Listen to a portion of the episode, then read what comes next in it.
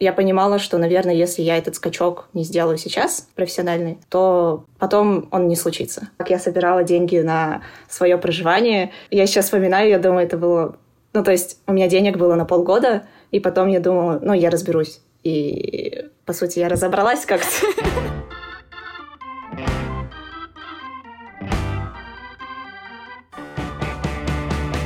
Привет, это Лера, и ты слушаешь «5 через 2» — подкаст об отношениях с работой и поиске собственного пути. Каждый выпуск — это доверительный разговор с людьми из разных профессий. Помимо работы мы обсуждаем тему взросления, осознанного подхода к профессии и поиск личной мотивации.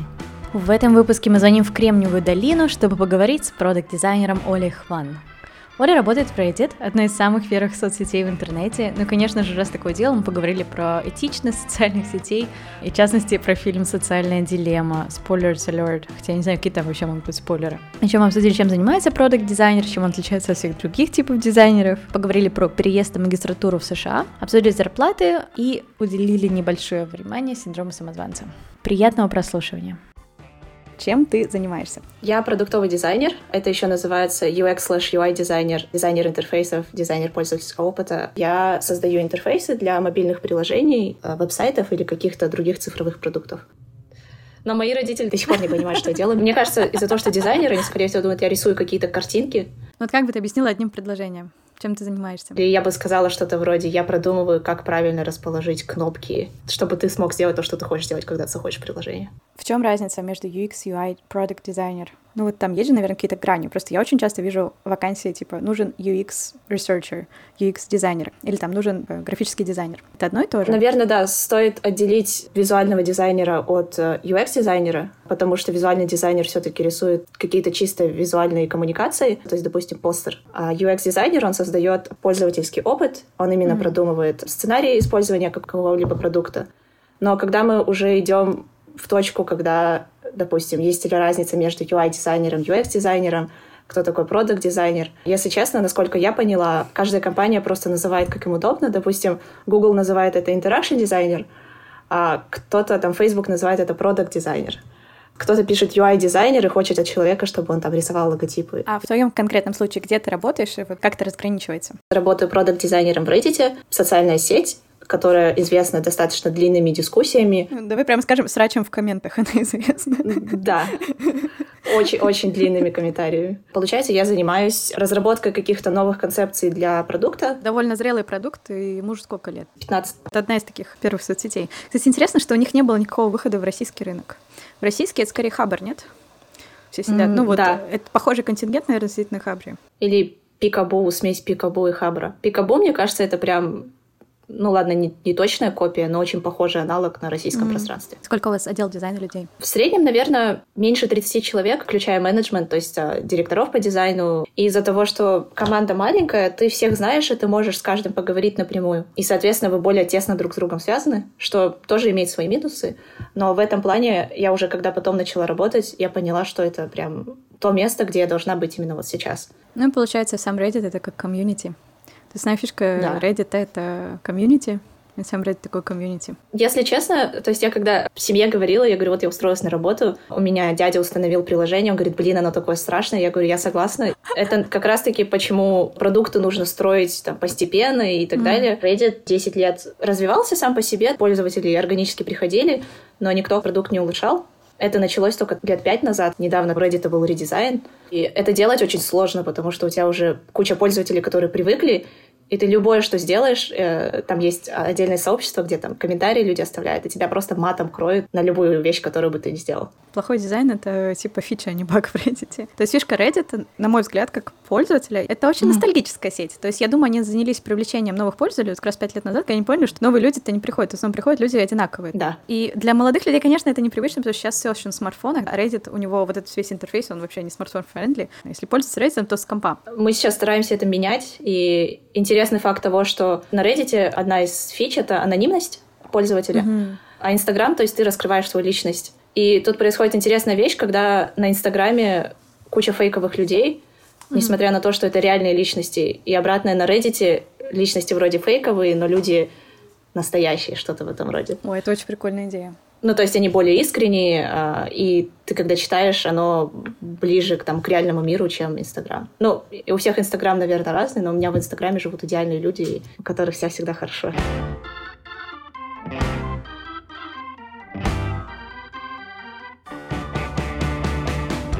Как тебя занесло вообще в эту профессию? Почему именно project designer? Мне очень нравилось рисовать. Я думала, что я пойду, буду художником, дизайнером, что-то с этим связанное. Потом начались такие разговоры, когда говорят, ты закончишь школу, а потом что хочешь, то и делай. А, я заканчиваю школу, э, родители говорят, что, ну, ты знаешь, ты же не зря в технической школе училась. И, в принципе, мне очень нравилось программировать, и поэтому я выбрала профессию программиста, отучилась в одном из технических вузов, и потом пошла работать в стартап. Но потом уже, по мере того, как это развивалось, через год, получается, я закончила вечернюю школу по дизайну, и нашла работу junior-дизайна в маленькой дизайн-студии. То есть ты работала в стартапе, ты еще параллельно училась на дизайнера? Да, это было вечернее, то есть это была экспресс-школа. Ну, то есть, в смысле, у меня эта мысль всегда была, и я очень хотела, я думала, что хочу быть графическим дизайнером. На самом деле я пошла в дизайн-студию, я поработала, mm-hmm. и потом через год или полтора я поняла, что мне это не сильно интересно с той точки зрения, что ты, по сути, выкатываешь продукт, и ты не знаешь, как люди с ним дальше взаимодействуют, mm-hmm. что происходит, mm-hmm. сработала твоя рекламная кампания, не сработала. И потом я просто стала максимально брать проекты, которые связаны с UX, а, UI-дизайном. В Казахстане один из крупных проектов, наверное, был ЕГОВ, а, электронное, электронное правительство, у mm-hmm. которого в среднем где-то 10 миллионов пользователей. Ого, ну это довольно большой проект. То есть ты была таким уже синьор-дизайнером или как? Или ты была одним из людей, которые работали в проекте? У нас не было каких-то позиций таких четких, как здесь, то есть ты просто дизайнер. И, наверное, вообще в целом вот эта тема технарий или гуманитарий, я абсолютно с ней не согласна, потому что, по сути, все инновации, какие-то интересные вещи, они рождаются на пересечении. На самом деле, даже если взять там продуктовый дизайн, там очень много аналитического, в том числе и там работы с данными.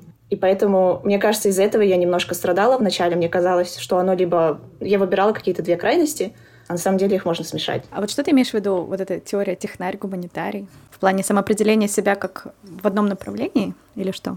Мне кажется, и этим грешат, наверное, люди с постсоветского пространства. Я не знаю, как у всех в семьях было. То есть у меня в семье ты обязан хорошо знать математику. Я не знаю, типичная азиатская семья, может быть. Оля Хвана, фамилия Оля Хвана, она кореянка. Да, вот, поэтому ты либо супертехническое делаешь, математика, это физика и все такое, либо ты гуманитарное делаешь. Люди представляют, что эти две сферы абсолютно не связаны. На самом деле оно все соприкасается, и мне кажется, это добавляет людям просто каких-то ограничений лишних, которых на самом деле нет.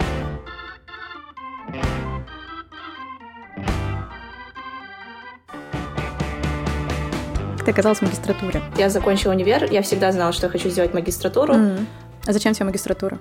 Мне было интересно более узкую специализацию получить. Mm. Это mm-hmm. первое. И второе, уже когда я начала работать дизайнером, я себя чувствовала, что у меня нет профобразования, я типа неуч, и мне нужно получить хорошее профобразование, чтобы говорить, что я дизайнер. Синдром самозванца. Да. По факту это не помогает. Смысле, как ты, у тебя есть вот этот синдром, так и есть. Я училась в университете Вашингтона, специализация Human Computer Interaction и Design, то есть человека-компьютерное взаимодействие и дизайн или сокращенно это называется HCI. Я просто открыла топ-университеты в HCI. Uh-huh. И я подавала в топ-университеты, подавала в какие-то средние университеты, чтобы был запасной вариант. То есть ты подавала на стипендию или тебе родители оплачивали, ты подавала какие-то гранты? Как это случилось? Я из супер обычной семьи, мои родители не в состоянии даже оплатить были бакалавр а, в Казахстане. Ну, то есть не то, что не в состоянии, им было это очень тяжело Ты делать. поступила на бюджет, да? То есть у тебя всегда были гранты и стипендии? Да, я всегда училась на бюджете, потом я начала смотреть варианты варианты, как можно финансировать. Я нашла, что можно взять кредит на образование международному студенту. Я нашла mm-hmm. эти компании, которые дают эти кредиты, поступила, сделала запрос на кредит. Это американский банк, мне его одобрили. И просто в Америке одно из самых дорогих образований в мире. У меня была годичная программа, 11 месяцев ускоренных. Это стоило в среднем 50 тысяч долларов, без проживания, еды, перелетов и так далее. И кредит покрыл полностью все? Кредит покрыл только образование, и потом, mm-hmm. наверное, это отдельная история, как я собирала деньги на свое проживание. Э, я сейчас вспоминаю, я думаю, это было... Ну, то есть у меня денег было на полгода, и потом я думала, ну, я разберусь. И ну, по сути, я разобралась как Я Соля живая, она разговаривает, поэтому да. Да, и все нормально. В смысле, ты их собирала, если не хочешь отвечать, не отвечай, но это не был грант, насколько я понимаю. Нет, это не был грант, Честно, я просто собирала у друзей по чуть-чуть, занимала у, у друзей, которые могут занять на длительный срок. Я говорила, я закончу в августе, я планирую сразу почти выйти на работу, и потом постараюсь ну, как можно быстрее отдать. Наверное, в этом плане мне очень повезло с людьми, которые вокруг меня. Сколько нужно на проживание в Америке? На полгода? Люди живут и на тысячу долларов в месяц. Mm. учитывая mm. аренду, еду и так далее. Я точно не помню, сколько у меня уходило. В среднем, наверное, полторы, но я примерно 500 долларов платила еще за кредит. Наверное, в среднем полторы, ну, тысячи-две тысячи долларов.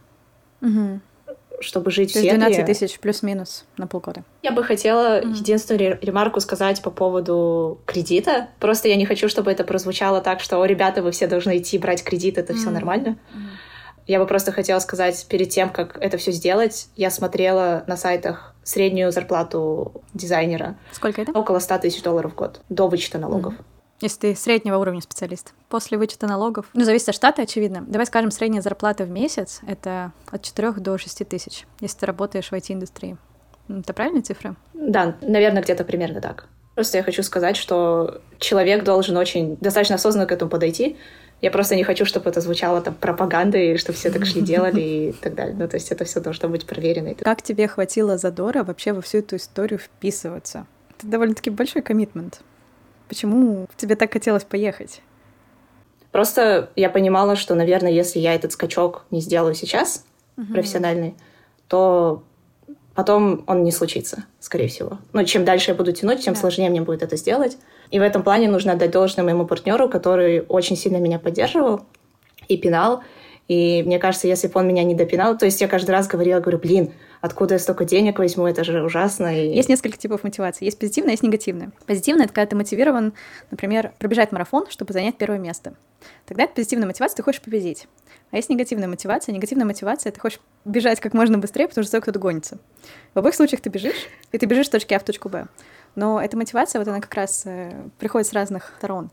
Я каждый раз спрашиваю себя, зачем я это делаю, я не совсем понимаю. Ну, в смысле, помимо того, что я очень хотела просто получить хорошее дизайн-образование. Ну и как оно теперь? Ты стала дизайнером, у тебя есть диплом, ты дипломированный специалист. Что-то поменялось? Честно, ничего не меняется. Ну, то есть я, конечно, сейчас очень утрирую. Конечно, ты, э, ты никогда да. не прочитаешь тот объем книг, научных статей, ты никогда не будешь делать те вещи, которые ты в университете делаешь.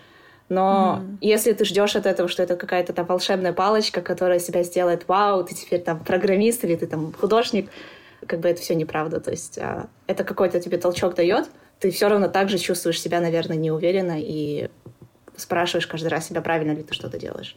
Как думаешь, что может дать тебе эту уверенность?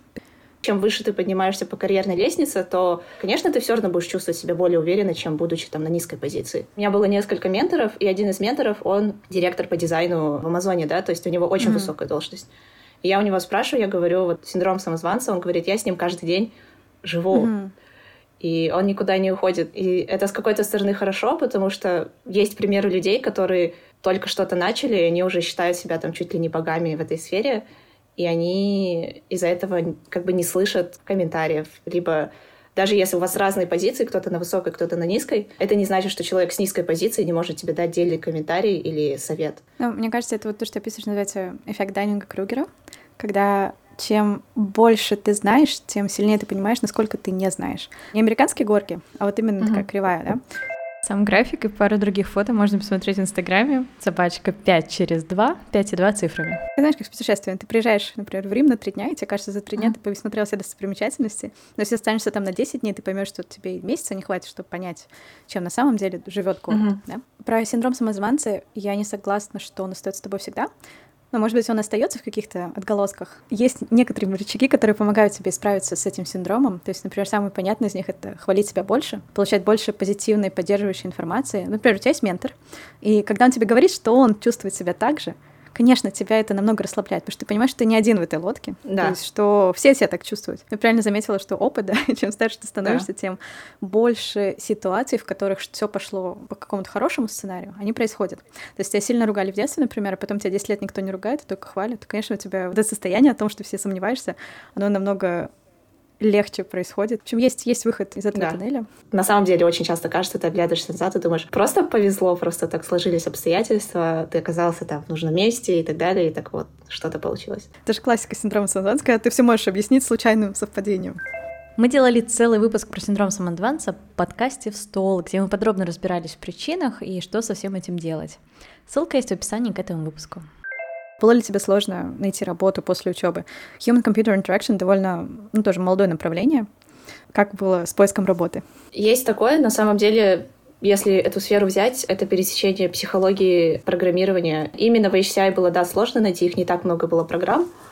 Ну, то есть это на самом деле достаточно много времени заняло. В какой момент ты начала уже искать работу? То есть ты сразу приехала, пошла учиться и начала искать, или как это было? Нет, я так не делала, и нам говорили, так не надо делать.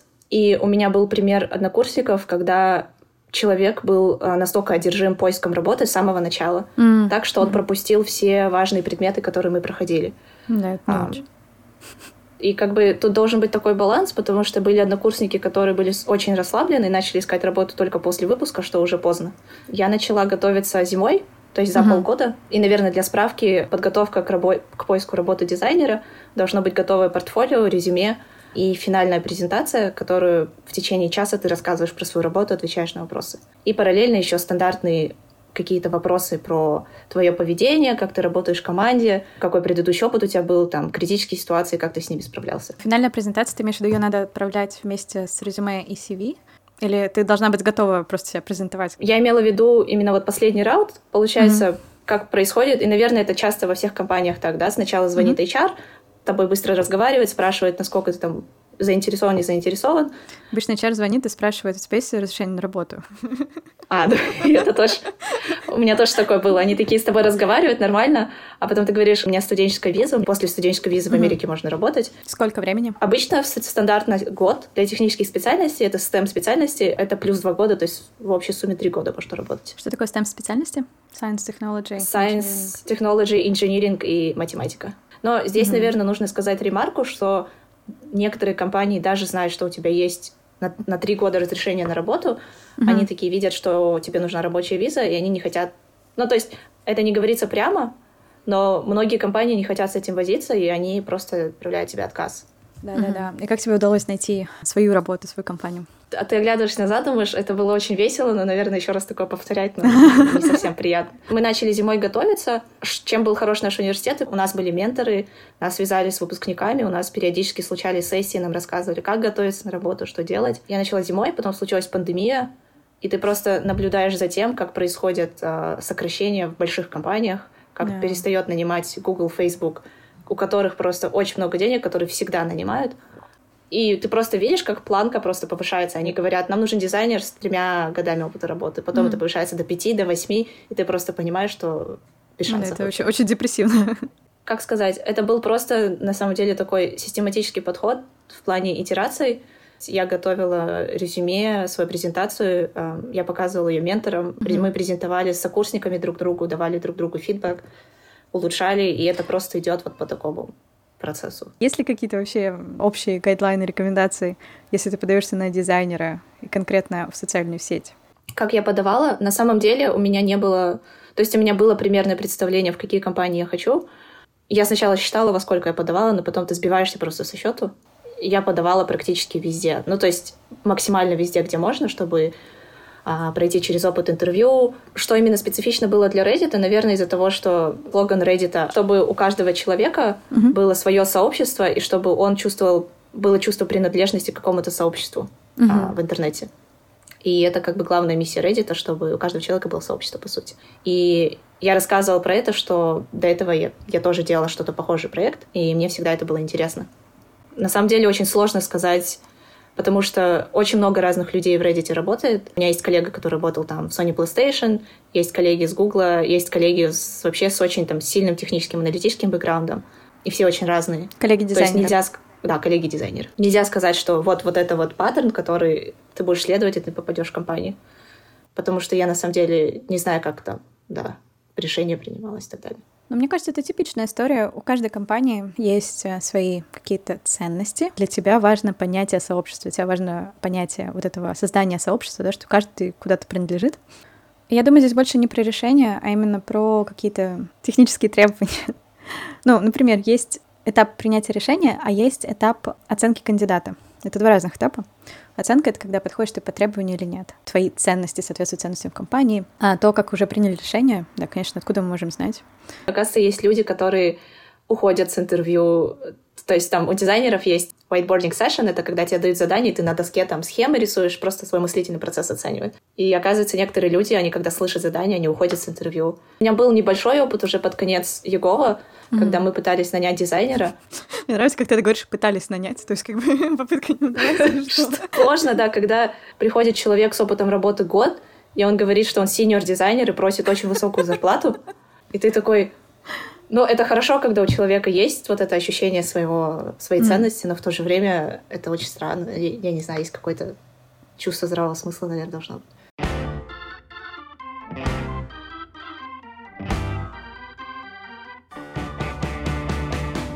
Как ты думаешь, какие качества нужны хорошему дизайнеру? Мне кажется, дизайн это как социальный инструмент. То есть ты создаешь какой-то продукт, который ты отдаешь людям, а, и который, по сути, либо помогает людям, либо как-то меняет реальность и mm-hmm. так далее. Если очень сильно упростить, это смесь там аналитического чего-то и визуального. Достаточно функциональная все равно вещь, это как бы это не искусство, это не картина. Но и в то же время, как ты понимаешь, как она будет развиваться, ты включаешь свои аналитические способности, смотришь за тем, что ты создал, а, и думаешь, о, наверное, вот это можно улучшить, вот это можно убрать, вот это добавить. И тут такой момент в плане психологии людей, она же работает так, что мы просим одно, а хотим на самом деле другое. То есть пользователь mm-hmm. может сказать, я хочу, чтобы я мог там сортировать по такому-то признаку.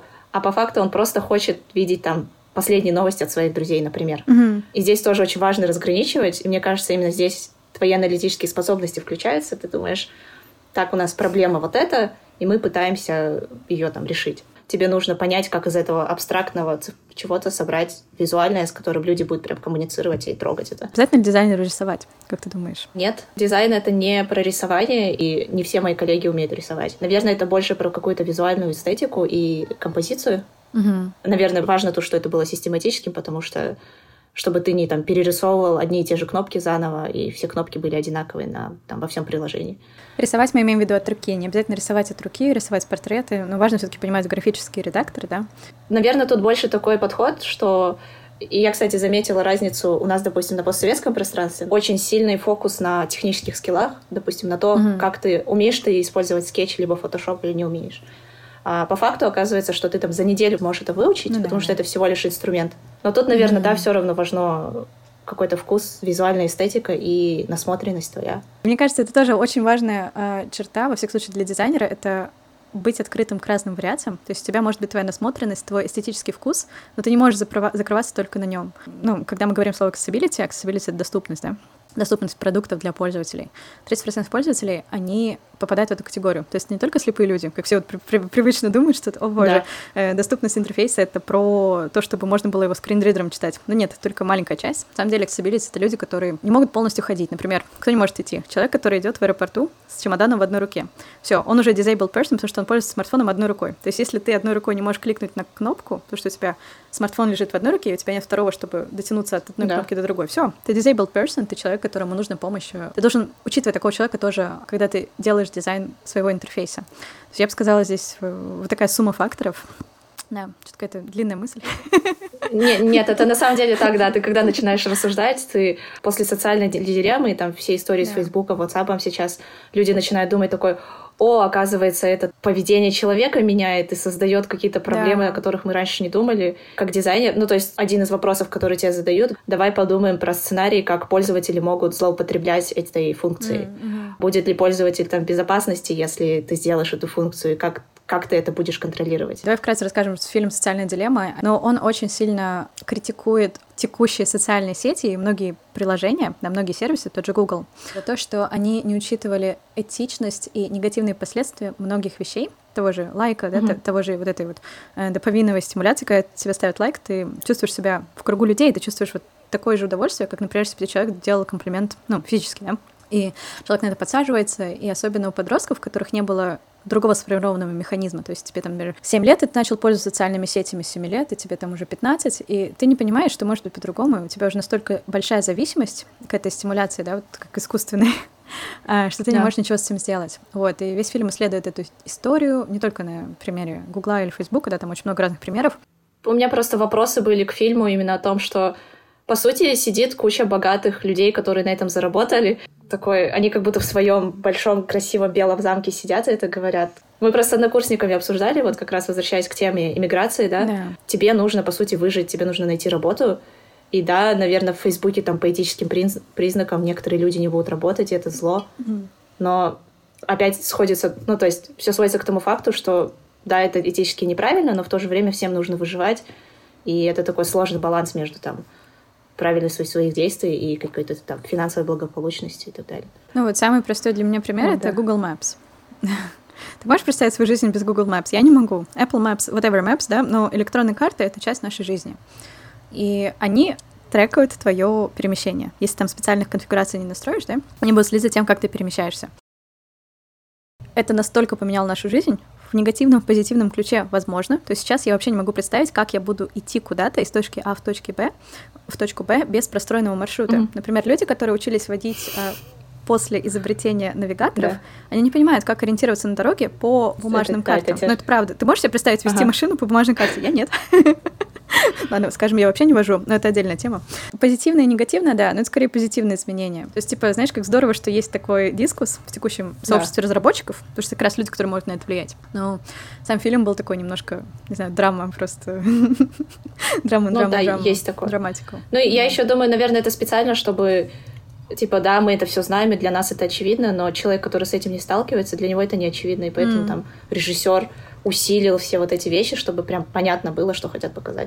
Но опять же, Типа- сама история, просто это, знаешь, какая мета, мета-тема. Ты смотришь это на стриминговой платформе, которая проверяет, Да. продолжаешь ли ты это смотреть, если ты, не дай бог, отвел взгляд. И сейчас же есть действительно такие технологии, которые могут тебе подсказать, где твои зрачки. То есть у тебя правильный девайс стоит, который трекает, тр- который следит за движением твоих зрачков по экрану. Он может тебе сказать, что ты там делаешь.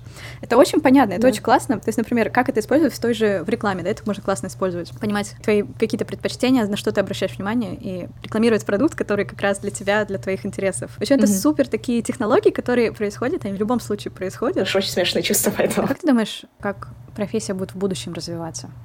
Продукт дизайнер.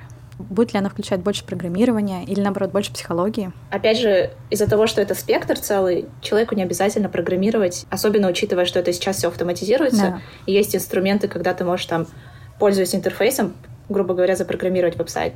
Мгм. Но в то же время мне, допустим, этот бэкграунд очень сильно помогает, потому что я структуру знаю, и мне легче понять, когда какая-то ошибка выходит, либо когда я делаю дизайн, и я понимаю, что это, скорее всего, там технически будет вот так создано. Мгм. Но это как бы не обязательно. Наверное, мир будет сильнее смешиваться, то есть какие-то географические границы все равно сотрутся сильнее, чем раньше. Ну, Мне кажется, конкретно в дизайне это открывает целый спектр новых пользователей, если так вот проговорить, да? То Да. есть а, намного больше людей стали пользоваться сервисами тупо потому, что они не могут сделать это оффлайн. И для дизайна это как челлендж, потому что это новые категории пользователей. Это очень интересно. То есть, мне кажется, в целом, чем дальше мы будем двигаться, тем более унифицированным будет интерфейс. Сейчас, э, например, если ты делаешь интерфейс для людей, которые читают справа налево, это другой тип Мгм. интерфейса. Там логика по-другому работает. Например, кнопочку тебе надо по-другому немножко размещать, да? Или, например, ты делаешь интерфейс, в которых другого типа алфавит, иероглифы. Ну, будет, очевидно, оставаться какие-то особенности, да, из-за бэкграунда, но лет через сто это будет супер унифицированные какие-то интерфейсы. Наверное, хотя если посмотришь на графический дизайн, очень долго был такой, знаешь, минимализм, а сейчас как Мгм. будто прорвало что-то, и люди делают такой красивый трэш какой-то, да, там кислотные оттенки, Мгм. рваные какие-то вещи и так далее. Мне кажется, интерфейс, скорее всего, будет более адаптивным. То есть сейчас он статичный Мгм. все равно, а может быть, он будет подстраиваться под твое настроение, под контекст какой-то, он будет меняться там, перетекать с телефона. Это очень интересно, мне кажется. Спасибо, что дослушал до конца. Если тебе как-то помог этот эпизод или просто нравится подкаст, поделись им с друзьями. А еще мне очень помогают упоминания в соцсетях и отзывы на Apple Podcast. А всем тем, кто уже оставил отзыв, спасибо, ребята, вы супер. Мне очень-очень приятно. Подписывайся, чтобы не пропустить следующий выпуск. И до встречи через неделю. Пока-пока.